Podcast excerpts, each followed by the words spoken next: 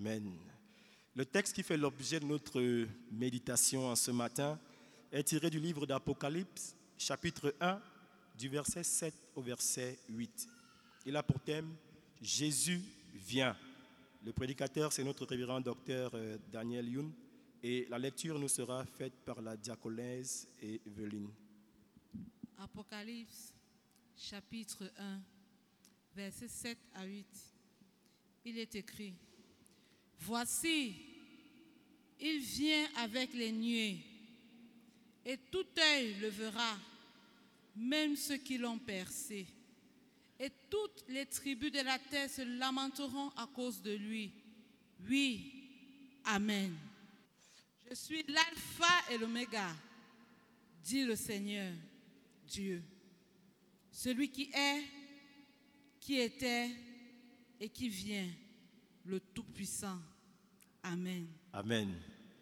Voici, il vient avec les nuées. Apôtre Jean, il annonce le dernier événement de l'histoire humaine. Il annonce le plus grand événement qui reste dans l'histoire humaine. Désormais, il y aura beaucoup d'événements. Mais le plus grand, le dernier événement de l'histoire humaine, c'est la venue du Seigneur Jésus-Christ. 600 ans avant la naissance du Seigneur Jésus, Dieu a montré une vision sur la fin d'année, fin du monde, à Nebuchadnezzar, roi de Babylone. Voilà dans euh, Daniel 2, 35, 31 à 35. Nebuchadnezzar, il avait une vision. Il y avait une grande statue.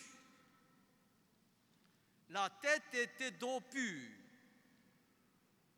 Sa poitrine et ses bras étaient d'argent. Son ventre, ses cuisses étaient d'airain. Ses jambes étaient de fer. Ses pieds étaient une partie de fer, une partie d'argile. Et il y avait subitement une pierre qui a frappé les pieds de ces statues et les mis en pièces.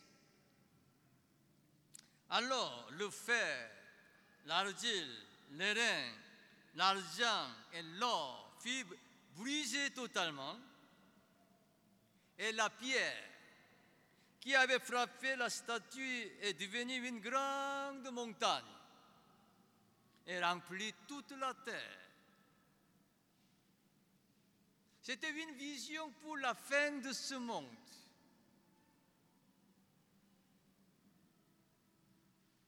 Qu'est-ce que cette pierre qui a frappé les pieds de ces statues? Cette pierre est Jésus-Christ. Nous allons lire ensemble dans 1 Pierre, verset 2, chapitre 2, verset 4 et 6.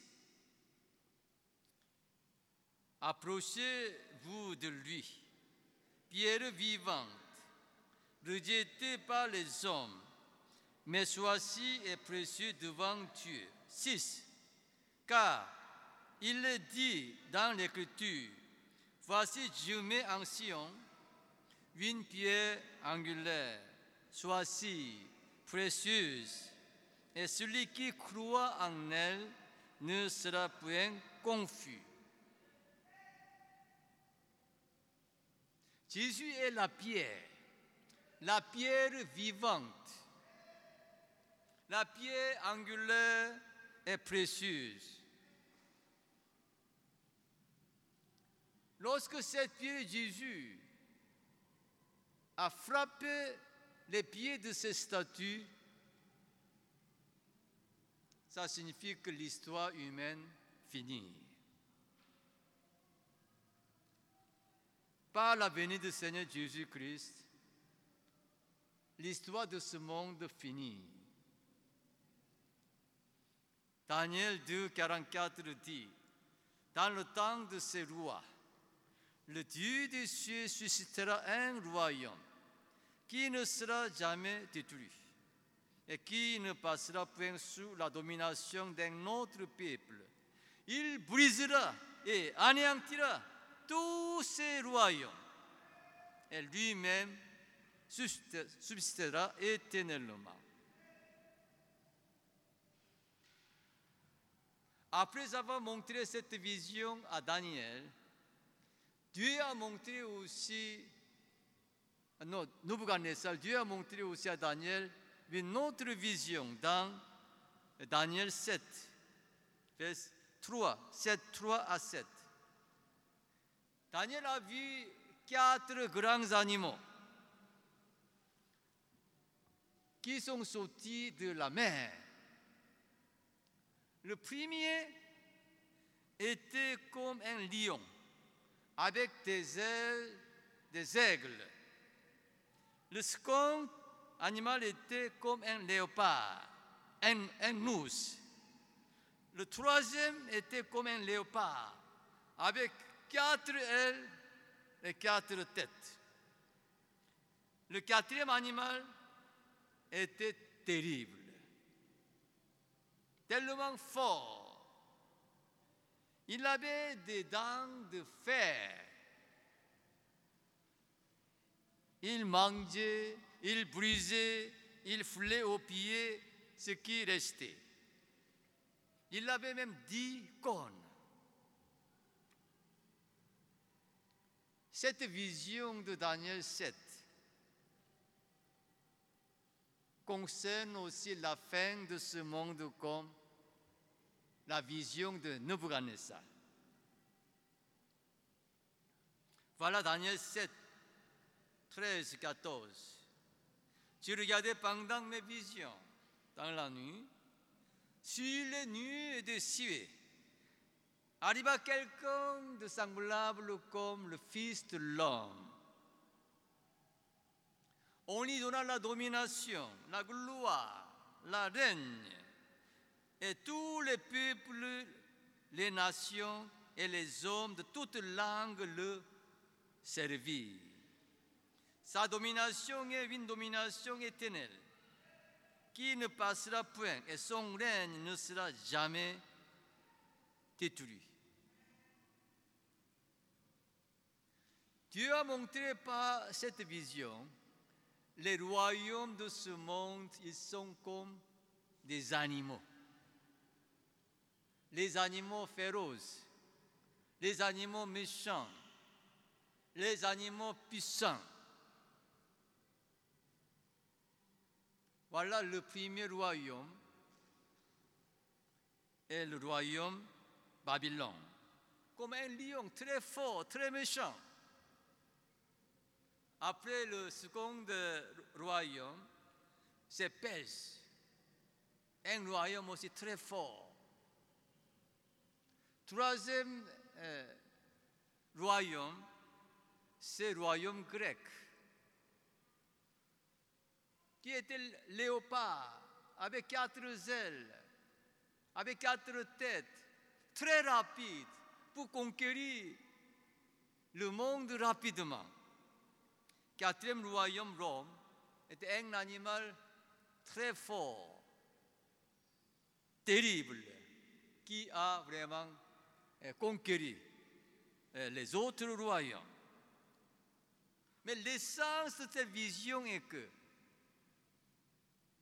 l'Éternel nous montre que les royaumes de ce monde, comme les animaux, les nations de ce monde, c'est comme les animaux pour prendre le pouvoir, mais bien aimé, c'est terrible. Pour le pouvoir, on peut tuer son père, sa mère, son fils, sa femme, son ami intime. Les guerres continuent dans l'histoire humaine, comme les animaux féroces, pour arracher le pouvoir. Mais ces royaumes des animaux vont finir par la venue du Seigneur Jésus, qui viendra établir le royaume des cieux, qui est en paix.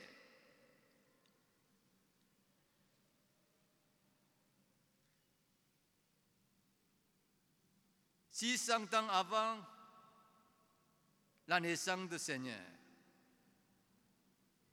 Daniel a vu Jésus, fils de l'homme, qui venait sur les nuées. Jésus lui-même dit la même chose dans Matthieu 26, 63, 64. Quand le souverain sacrificateur lui pose la question, est-ce que tu es le Christ?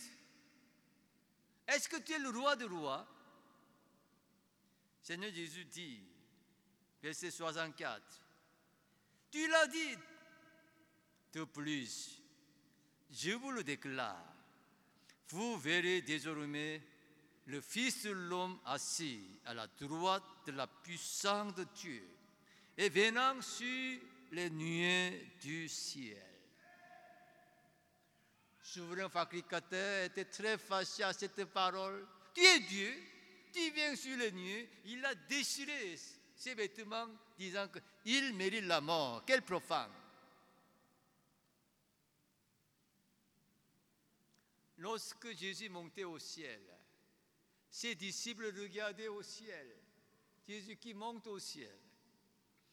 Et les anges de Dieu les a dit. Acte 1, verset 8. Après avoir dit cela, il fut élevé pendant qu'il le regardait. Une nuée le déroba à les yeux. Et comme il avait les regards fixés vers le ciel, pendant qu'il s'en allait, voici deux hommes vêtus de blanc les apparus et dit, Homme galiléen, pourquoi vous arrêtez-vous à regarder au ciel ce Jésus qui a été enlevé au ciel du milieu de vous viendra de la même manière que vous l'avez vu allant au ciel.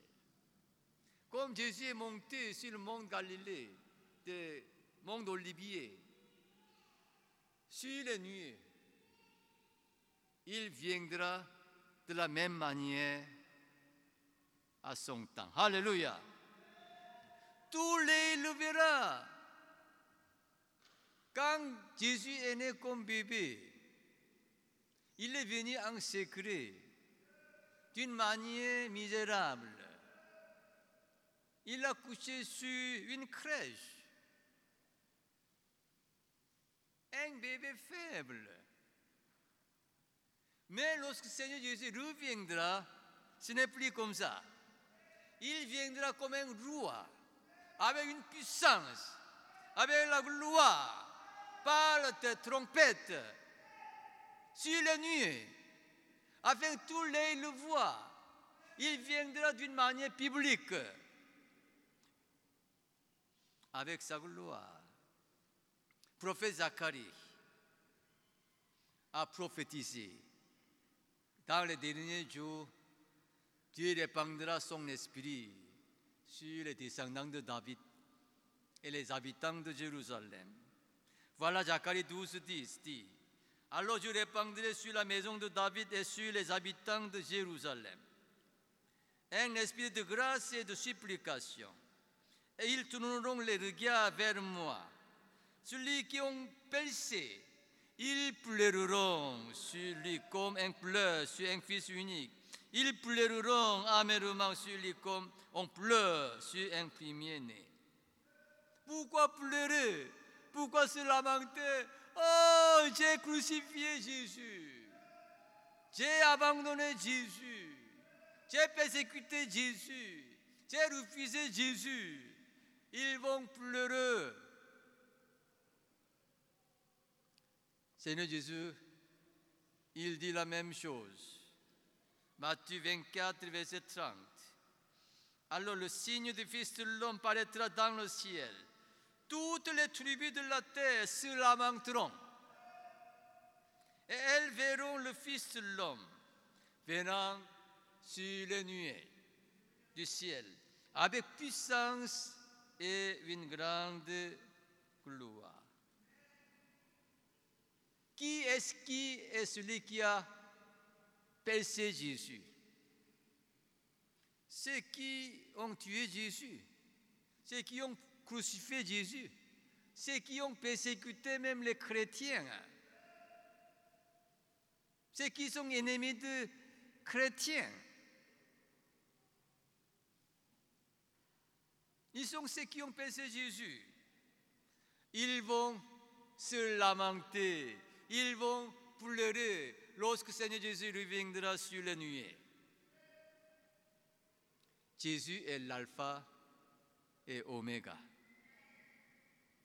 Disons verset 8 ensemble. Je suis l'alpha et oméga, dit le Seigneur Dieu, celui qui est et qui était, qui vient, le Tout-Puissant.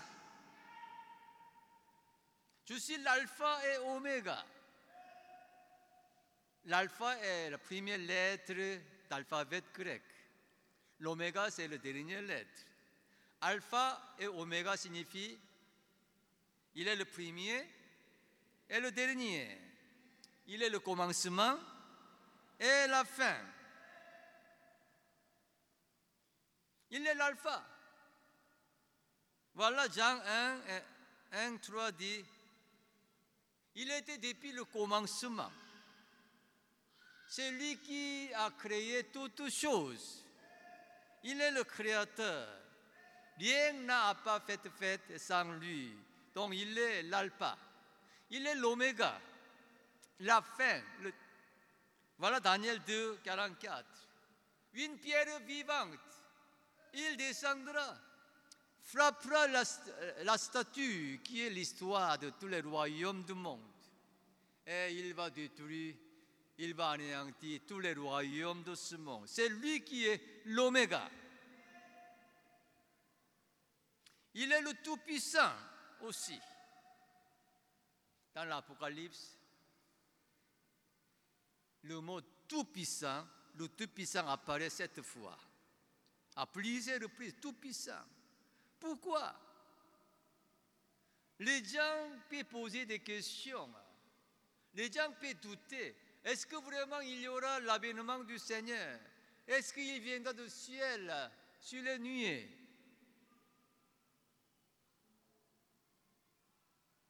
Est-ce que ce monde ne continuera pas? On peut bâtir des maisons, on peut vendre, on peut se marier. Ce monde continuera. Comment ce monde peut finir? Seigneur dit cette fois, je suis le Tout-Puissant. C'est moi qui garantis l'avènement de Jésus. C'est moi qui détruis tous ces royaumes de ce monde. Je suis le Tout-Puissant. En son nom, il l'a signé pour confirmer que Jésus vient. Le Seigneur lui-même a averti les gens. Voilà Luc 17, versets 28 à 30. Nous allons lire ensemble. Luc 17, 28 à 30. Ce qui arriva du temps de Lot arrivera pareillement. Les hommes mangeaient, buvaient, achetaient, vendaient, plantaient, bâtissaient. Mais le jour où l'eau sortit de Sodome, une pluie de feu et de soufre tomba du ciel et les fit tous périr. Il en sera de même le jour où le Fils de l'homme paraîtra. Amen. À Sodome et Gomorre, les gens continuaient à vivre sans croire un Dieu que Dieu peut détruire ce monde. Au temps de même Noé, Les gens ne croyaient pas que par la pluie, ce monde sera détruit. Lorsque Seigneur Jésus reviendra, les gens vont vivre comme les autres jours, sans croire que ce monde finira. Mais le Seigneur dit, il en sera de même le jour où le Fils de l'homme paraîtra. Quoi qu'on doute ou non, quoi qu'on se moque ou non, le Seigneur assure que Jésus revient et ce monde finira. Mais bien aimés, nous les chrétiens, nous ne devons pas vivre comme des païens. Notre vie doit être différente de celle des païens. Les païens aiment le monde, les choses dans le monde, les convoitises de ce monde, les plaies de ce monde. Pour eux, le monde est tout. Et subitement, ils vont mourir sans se préparer les avenirs. Mais nous, les chrétiens, n'oubliez pas, nous sommes des sacrificateurs. Nous pensons toujours à notre Dieu. Nous désirons l'avènement du Seigneur. Nous préparons l'avènement du Seigneur et nous annonçons cette nouvelle aux autres. Lorsque le Seigneur Jésus reviendra, il y aura deux groupes. Premier groupe, qui se lament, qui pleure, oh, pourquoi j'ai crucifié Jésus, pourquoi j'ai percé Jésus? Deuxième groupe, Seigneur, merci, j'ai été persécuté à cause de ton nom. J'ai souffert à cause de ton nom. Mais Seigneur, merci parce que tu es venu. Alléluia, Alléluia.